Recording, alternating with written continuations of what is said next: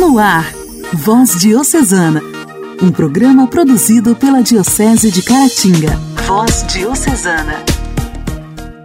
Amados irmãos e irmãs, programa Voz Diocesana começando. Que alegria te encontrar mais uma vez em sintonia. Eu sou Janaíne Castro e desde já agradeço a você aí do outro lado, nos ouvindo através das ondas do rádio, em casa, no trabalho, no carro. O programa Voz Diocesana é produzido pela Diocese de Caratinga, um programa de evangelização sendo veiculado em diversas rádios da nossa região e chega a cerca de 70 cidades. Seja bem-vindo! Voz Diocesana. Voz Diocesana. Um programa produzido pela Diocese de Caratinga. O Dia do Químico é comemorado em 18 de junho. A química é o ramo da ciência que estuda as alterações e transformações sofridas pela matéria, incluindo solo, água, ar, poluentes, minerais e metais, bem como a composição e propriedades. O Dia do Químico é celebrado em 18 de junho, pois foi nesta data que o antigo presidente Juscelino Kubitschek assinou a Lei número 2800 de 1956, também conhecida por Lei Mater dos Químicos, que criou os Conselhos Federais e Regionais de Química e regulamentava a profissão. Para tornar-se um químico, o estudante pode optar por vários cursos superiores, como, por exemplo, engenharia química, engenharia de alimentos, engenharia de plásticos e outros. É preciso gostar muito de matemática, análise de dados, pesquisa e ter capacidade de administrar informações, a fim de transformar elementos em produtos. A alegria do Evangelho. O Evangelho. Oração, leitura e reflexão. Alegria do Evangelho. O Evangelho de hoje será proclamado e refletido por Natanael, seminarista da filosofia.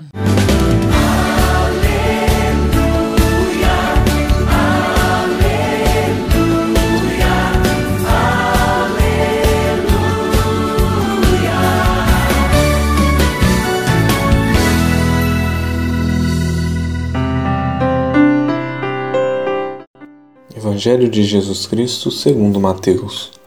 Naquele tempo, disse Jesus a seus discípulos: Não junteis tesouros aqui na terra, onde a traça e a ferrugem destroem, e os ladrões assaltam e roubam. Ao contrário, juntai para vós tesouros no céu, onde nem a traça e a ferrugem destroem, nem os ladrões assaltam e roubam. Porque onde está o teu tesouro, aí estará também o teu coração. O olho é a lâmpada do corpo. Se o teu olho é sadio, todo o teu corpo ficará iluminado. Se o teu olho está doente, todo o corpo ficará na escuridão. Ora, se a luz que existe em ti é a escuridão, como será grande a escuridão? Palavra da salvação, glória a vós, Senhor. Caríssimo ouvinte, no Evangelho de hoje, Jesus nos diz que nossos olhos são lâmpadas e que por meio deles iluminamos nosso interior, de onde brotam as nossas ações. Se voltarmos nosso olhar para as coisas boas, nossas ações serão boas. Mas se o nosso olhar estiver voltado para o mal, nossas ações serão más e nosso interior será uma grande escuridão. Quem vive nessa escuridão não consegue contemplar os verdadeiros valores e começa a visar apenas os bens passageiros, os bens terrenos, não deixando assim espaço para os verdadeiros bens, que são os bens celestes, como o amor, o respeito ao próximo, a fé, entre tantos outros. Jesus nos diz: Onde está a tua riqueza, aí estará o teu coração.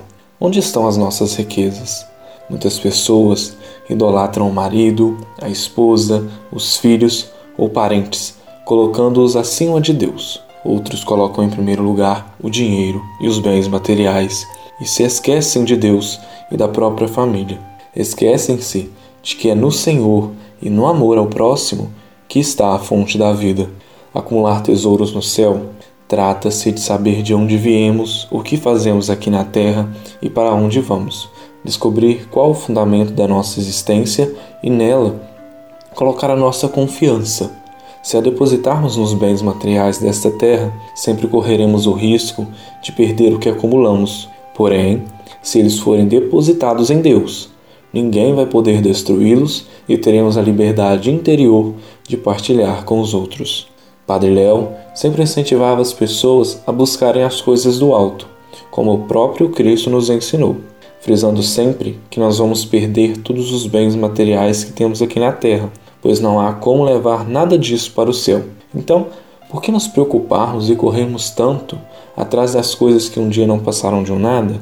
É preciso ter a consciência de que a única coisa que devemos nos preocupar em ter é Jesus, pois quem não tem Jesus mesmo que tenha tudo, na verdade não tem nada. E esse sim é verdadeiramente pobre. Termino com um provérbio chinês que diz: O dinheiro compra a casa, mas não te dá o lar. O dinheiro compra a cama, mas não te dá o sono. O dinheiro compra o livro, mas não te dá a sabedoria. O dinheiro compra o crucifixo, mas não te dá a fé. O dinheiro tem comprado até o remédio, mas não te dá a saúde. Não é que você tenha que parar, não é nada disso. Vá em busca dos seus sonhos, lute, conquiste. Nunca deixe que o medo atrapalhe seus sonhos. Mas nunca se esqueça da sua família, dos seus amigos, dos seus pais e de quem te ama, que é a coisa mais importante na vida. Paz e bem.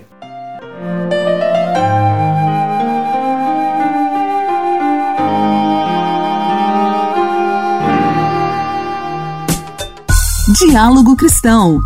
Temas atuais à luz da fé. Diálogo Cristão. Torto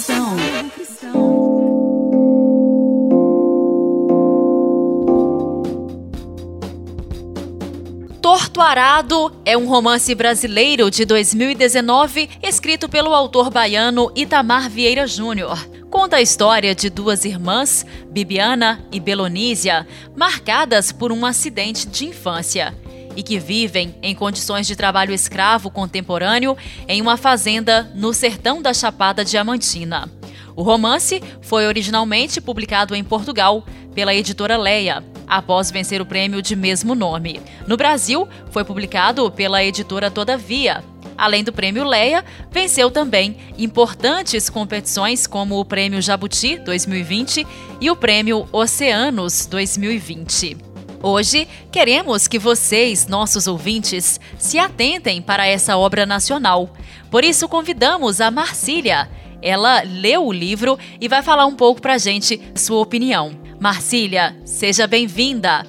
Primeiramente, como você conheceu essa obra? Bom, Janaína, eu conheci esse livro através do Instagram. O livro já havia ganhado dois prêmios nacionais e um prêmio internacional, e aí, em determinado momento, muita gente estava comentando sobre ele. E aí ele foi para minha lista de leitura. Bom, Janaína, eu conheci esse livro através do Instagram. O livro já havia ganhado dois prêmios nacionais e um prêmio internacional, e aí, em determinado momento, muita gente estava comentando sobre ele. E aí ele foi para minha lista de leitura. Qual a principal contribuição dessa obra para a sua vida? Todo livro traz conhecimento para a vida da gente. Esse livro, Torto Arado, me levou para vivências que não eram minhas. E eu pude aprender, pude sentir, pude caminhar com as personagens do livro. Marcília, o texto é recheado de momentos tensos, fortes, duros. Qual parte da obra você diria que foi a mais difícil para você? O livro é realmente cheio de momentos fortes. Muita coisa me incomodou na história, mas mexeu comigo o fato de que na obra os moradores da fazenda Água Negra podiam morar na fazenda se trabalhassem duro, de sol a sol, de domingo a domingo, sem salário, e tudo que colhessem fossem do patrão. Em troca, se é que isso era uma troca, eles poderiam ter um, um espaço pequeno de terra só para uma horta nunca poderiam construir uma casa de alvenaria. Eles moravam em casas de taipa, que aos poucos, pelo correr do tempo, do sol, da chuva, ia se desmanchando. Apenas quando estavam vivendo nas ruínas daquela casa é que era permitido que fizessem outra. Era uma vida inteira ali naquele lugar, sem direito a nada sem poder sequer sonhar com um pedaço de chão de onde não fossem tirados a qualquer momento. Essa era a condição constante na história e isso me incomodou muito. Fiquei com o coração apertado muitas vezes, chorei em outras. Janaína, eu sei chorar e rir alto enquanto leio. Eu não me surpreendo, viu, Marcília, porque eu também sou exatamente assim. Quem está nos ouvindo deve estar ficando interessado em conhecer este livro, não é mesmo? Se você pudesse dar uma razão para que lessem esse livro, qual seria? A história começa falando de duas irmãs, Bibiana e Belonísia, que numa arte dessas de crianças, pegam uma faca escondida na mala da avó, que ficava debaixo de uma cama, e aí acontece um acidente. Uma das meninas tem a língua decepada. Mas não é essa menina que perde a voz apenas, assim, fisicamente. Todos os personagens da história são calados porque são seres humanos explorados. São homens e mulheres emudecidos. A história sendo contada dá voz a eles e é por isso que o livro é tão bom. Você que tem o hábito de indicar livros para as pessoas e até mesmo presentear algumas com livros, o livro é um bom presente? Por qual motivo? Tenho o hábito sim, já virou mania e agora não tem mais jeito. Eu ganho livros de presente e gosto de presentear também. Um livro, depois de lido, a gente passa os olhos pela estante, lembra da história, lembra de quem deu o livro, então a pessoa está presente depois esse livro passa por outras mãos, vai levar encantamento para outras pessoas, vira conhecimento, vira partilha. É um belo presente. E Torto Arado, de Tamar Vieira Júnior, é um livro especial, merece ser lido, precisa ser lido. Eu recomendo. E por fim, termino deixando um abraço para você, Janaína, e para todos os ouvintes. Um grande abraço para você também, Marcília. Muito obrigada pela sua participação aqui no quadro Diálogo Cristão. Voz Diocesana. Voz Diocesana. Remédio para artrite reduz em 37% risco de morte por Covid, revela estudo. Um estudo realizado por pesquisadores do Hospital Israelita Albert Einstein com um medicamento para artrite reumatoide da farmacêutica Pfizer apontou que a medicação, que tem a capacidade de modular o sistema imunológico, conseguiu reduzir em 37% o risco de morte ou falência respiratória em pacientes com quadro moderado que foram internados com pneumonia associada à Covid-19. Aqui no Diálogo Cristão estamos recebendo também a repórter Luciana Clara, que traz mais informações para a gente sobre esse estudo. Olá, Luciana! Olá, Janaíne! Olá, ouvintes do programa Voz Diocesana. O estudo teve início em outubro do ano passado e a medicação utilizada foi o tofacitinib, que demonstrou impacto na tempestade de citocinas, uma reação exacerbada do sistema imunológico que pode afetar o funcionamento de órgãos vitais. Esta grave complicação, que pode atingir pacientes com a Covid-19, agrava o estado de saúde do paciente e pode levá-lo à morte. Se pegar um paciente com PCR positivo e pneumonia, nos primeiros três dias de internação, der o medicamento e conseguir evitar que essa pessoa deteriore o quadro clínico, é possível reduzir o risco de morte ou falência respiratória. O estudo Stop Covid, randomizado e duplo cego, analisou 289 pacientes em 15 hospitais parceiros e mostrou queda de agravamento e risco de morte em relação aos pacientes que tomaram placebo. Nesse estudo, todos os pacientes recebiam o tratamento padrão, as medidas de suporte recomendadas, mas em cima disso, as pessoas eram randomizadas.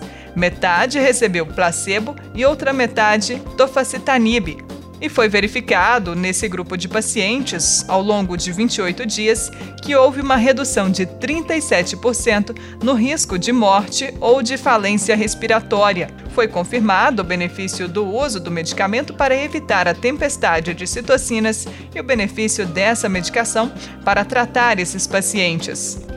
O fato de o medicamento ter agido em pacientes que estavam sendo medicados, cerca de 90% estavam sendo tratados com corticoides. Embora o resultado seja animador, isso não significa que se trata de um novo tratamento para combater a Covid-19 nem que qualquer paciente pode tomá-lo. A medicação foi utilizada em pacientes que não tinham contraindicações, na dose correta, com acompanhamento diário dos pesquisadores e em ambiente controlado e no hospital. Neste momento, está saindo o resultado da pesquisa. Igreja, Igreja em Ação. Formação, CNBB, notícias, Vaticano, diocese, não paróquia, troco a minha Igreja fé. em Ação. Igreja em Ação. A devoção ao Sagrado Coração de Jesus tem origem na Bíblia. O coração é uma das maneiras encontradas para falar do infinito amor de Deus pelos homens, e este amor tem o ápice com a vinda de Jesus. Para celebrar este grande amor, os fiéis são convidados a renovar a devoção a Jesus, manifestado concretamente na vivência desse amor na família na comunidade e no serviço aos mais necessitados. Durante esta semana, nós temos falado sobre o apostolado da oração, sobre o Sagrado Coração de Jesus. Hoje, no Igreja em Ação, estamos recebendo o Diego Rodrigues da Silva, ele que faz parte da equipe diocesana do Apostolado da Oração da Paróquia Senhor Bom Jesus, do bairro Santa Cruz, em Caratinga. Hoje vai falar para a gente sobre a imagem do Sagrado Coração de Jesus. Louvado seja nosso Senhor Jesus Cristo, para sempre seja louvado. Hoje nós vamos falar sobre a imagem do Sagrado Coração de Jesus. A imagem do Sagrado Coração de Jesus não foi e não é uma criação artística humana, mas uma revelação divina feita pelo próprio Jesus Cristo a Santa Margarida Maria Alacoque durante horas de adoração diante do Santíssimo Sacramento. Na imagem do coração de Jesus está destacado o coração fora do peito. Um coração aguçando o amor de Deus por cada um de nós. É Jesus nos amando e nos colocando no mais íntimo do seu coração. O coração está ardendo em chamas, é um amor vivo e atual. Este fogo ardente é o fogo de Pentecostes, o Espírito Santo também revela o ardor missionário pela oração, missão e evangelização. Ai de nós se não evangelizarmos. O coração cercado de espinhos simboliza a nossa indiferença ao seu supremo amor por nós. Um amor que muitas vezes não é correspondido. Lembra também sua dolorosa paixão no Calvário os nossos pecados e ingratidões também para com a pessoa de Jesus Cristo. Vemos também que do coração dele brotam água e sangue. A água lembra o nosso batismo, o sangue, a Eucaristia. Pela água somos purificados, pelo sangue perdoados. As mãos de Jesus a mão esquerda está apontando para o seu desejoso, ardoroso, amoroso coração. Já a mão direita está nos abençoando, nos dizendo, nos chamando: Venham a mim, porque sou manso e humilde de coração. A chaga de Jesus nos remete aos sofrimentos que ele assumiu por todos nós o manto vermelho simboliza a dolorosa paixão, a morte, também o fogo ardente do Espírito Santo. A túnica branca ou bege lembra a pureza do coração de Jesus, a sua divindade e a sua bondade. Já os detalhes dourados nos lembra, nos remete à realeza celestial de Jesus.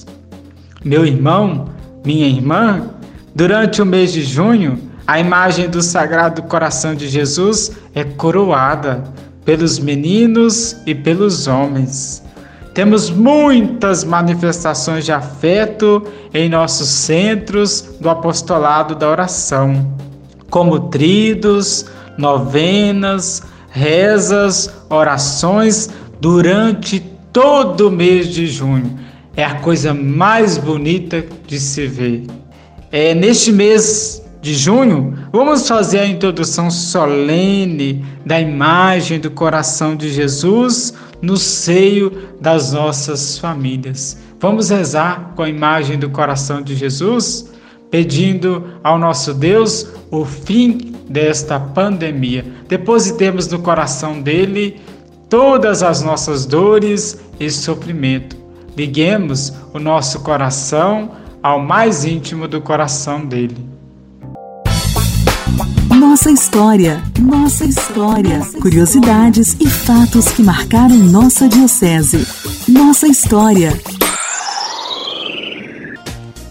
Durante toda esta semana, no quadro Nossa História, nós temos recebido aqui a participação do Padre Heleno, sacramentino de Nossa Senhora. Ele tem nos contado sobre o fundador dos Sacramentinos de Nossa Senhora, o servo de Deus, Padre Júlio Maria de Lombardi. Hoje, ele continua essa história. É bom registrar que em 1930 a congregação experimentou não somente períodos de intensa euforia, mas também períodos de penosas provações. De euforia porque o Instituto baixava firme e a piedade reinante era edificante. Havia muita dedicação aos estudos e ao trabalho. A seriedade de vida e a pobreza em que vivia eram outras notas também da comunidade. De penosas provações, porque foi um ano marcado pela perseguição contínua da maçonaria e, e pela situação conflitiva nacional criada pela Revolução de 1930. Então não vem ao caso aqui relatar as causas né, e os fatos da tremenda perseguição que os maçons, sobretudo, despecharam contra o fundador e, consequentemente, contra a sua obra. Não fora ele um homem de fibra, né, de espírito superior, de grande determinação, teria descoroaçado diante dos embates que ele teve que enfrentar. Mas vem a propósito registrar, né, neste passo de sua vida, que ele próprio havia pedido a Deus que ele mandasse sofrimentos como prova de que estava abençoando suas realizações. Ele mesmo costumava dizer que o selo das obras de Deus era o sofrimento. Então, Padre Júlio Maria via nas adversidades né, o selo divino. Então, não era possível, segundo ele, ser do agrado de Deus uma obra, né, estar sempre usufruindo bem-estar, louvor dos homens, tranquilidades. Então era preciso ser provada por contratempos, né, incompreensões, oposições, entraves. Então esse conjunto de ocorrências negativas não deixou de repercutir naturalmente dentro das duas congregações sacramentinas, gerando uma, uma espécie de sobressalto de insegurança.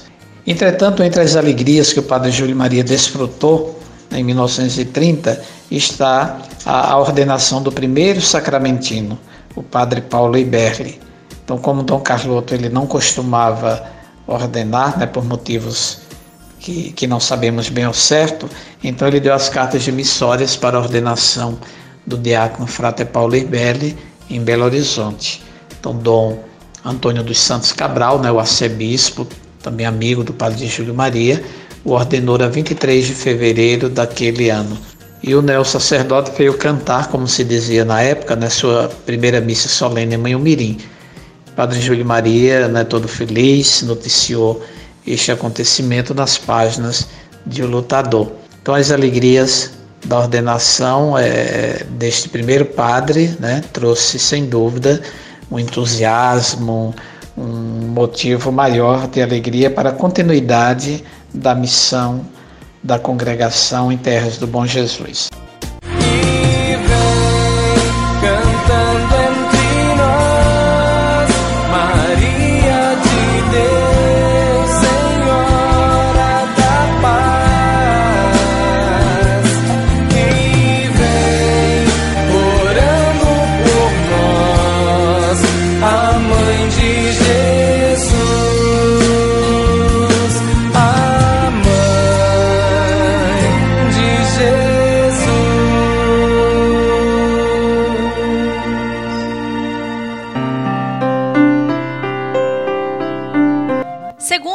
A obra dos Santos Anjos, a associação católica que difunde entre os fiéis a devoção dos Santos Anjos e possui estatutos próprios aprovados pela Santa Sé, disse que quando o Padre Pio ainda era muito pequeno, começou a ter visões do seu anjo da guarda, de Jesus e Maria. Sua mãe disse que ele pensava que todo mundo podia vê-los. Hoje, no Intimidade com Deus, a irmã Joana da Cruz irá falar um pouco mais sobre Padre Pio e sua devoção ao Santo Anjo da Guarda. Orar costuma fazer bem. Intimidade com Deus. Esse é o segredo. Intimidade com Deus. Com Joana da Cruz. Joana da Cruz. Orar costuma fazer bem.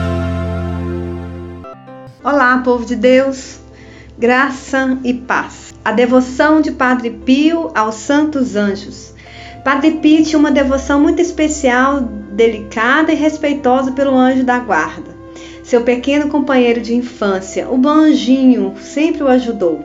Foi amigo obediente, fiel, pontual, que com grande mestre da santidade exerceu sobre ele um estímulo contínuo a progredir no exercício de todas as virtudes. Então, peçamos ao nosso amigo anjo da guarda que nós também possamos progredir nas virtudes. Sua ação assídua e discreta foi de guia, conselho e amparo. Se por antes do demônio algumas cartas de seu confessor chegavam até o padre Pio manchadas de tinta, ele sabia como torná-las legíveis, porque o anjinho lhe sugeria que quando a carta chegasse, aspergisse com água benta antes de abri-la. Quando recebi uma carta escrita em francês, era um anjo da guarda que lhe servia de tradutor. Se a missão de nosso anjo é grande, a do meu é maior ainda, já que deve ainda fazer o papel de mestre e ensinar-me línguas.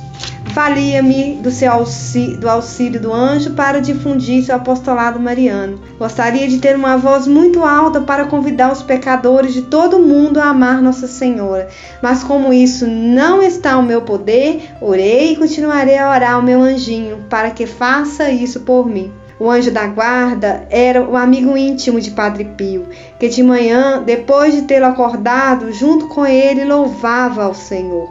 Quando a noite chegava, ao fechar os olhos, vejo o céu cair e abrir-se diante de mim o paraíso. Assim, embalado por esta visão, durmo com um sorriso de doce beatitude nos lábios e com uma perfeita calma na fronte, esperando que o pequeno companheiro de minha infância venha despertar-me para juntos possamos levar os louvores matutinos ao escolhido de nossos corações. Que o anjo da guarda, nosso anjo da guarda, venha despertar-nos para que nós possamos amar a Deus de todo o coração.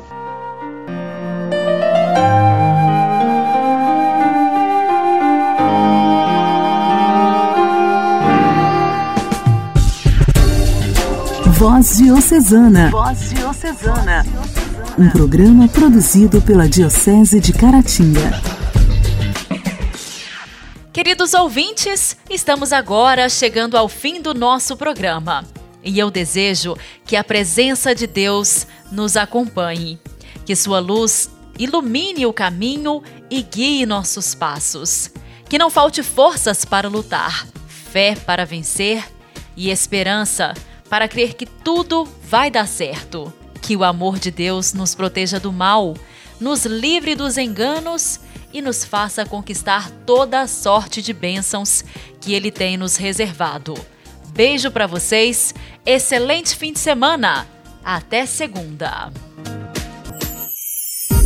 Você ouviu Voz Diocesana, um programa da Diocese de Caratinga. Voz Diocesana.